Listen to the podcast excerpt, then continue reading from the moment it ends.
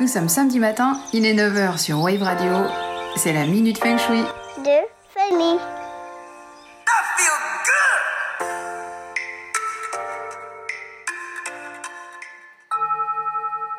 Bonjour Pour attirer les bonnes influences Feng Shui chez vous, il faut attirer un bon chi. En l'occurrence, le courant d'énergie vitale qui est nourricier et indispensable au bien-être de l'habitat.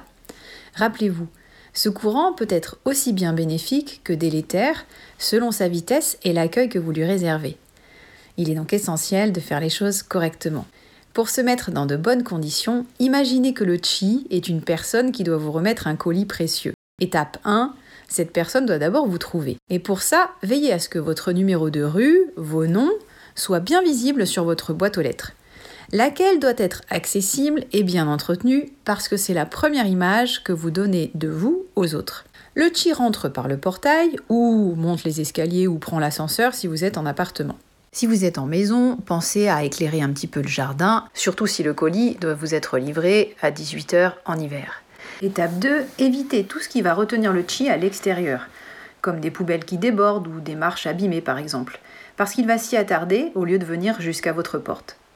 Évitez aussi de refroidir les bonnes intentions du chi en plaçant par exemple des plantes piquantes juste devant l'entrée, type cactus ou rosier auquel on risque de se piquer.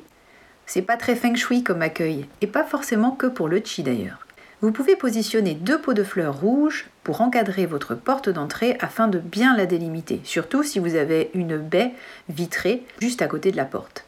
Si vous avez un paillasson, veillez à ce qu'il ne soit pas inscrit dessus des choses comme euh, notre bonheur familial, notre famille heureuse ou autre, car chaque personne qui vous rend visite va s'essuyer les pieds dessus. Étape 3, donnez au chi l'envie de passer la porte. Pour ça, il faut que votre entrée soit bien éclairée et bien rangée.